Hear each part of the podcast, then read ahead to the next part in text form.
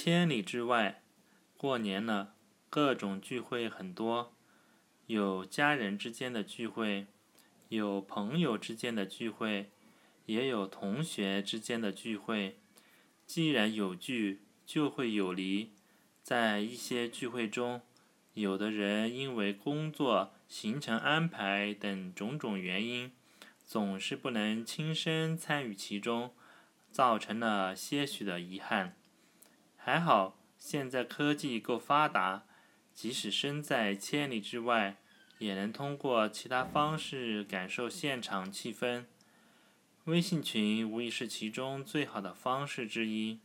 比如同学聚会，有些同学可能十多年没有见过面了，但是只要彼此都在微信群中，那么只要想沟通交流，基本上随时都可以。大家可以在微信群中聊天、发图片、发视频，当然还能发红包。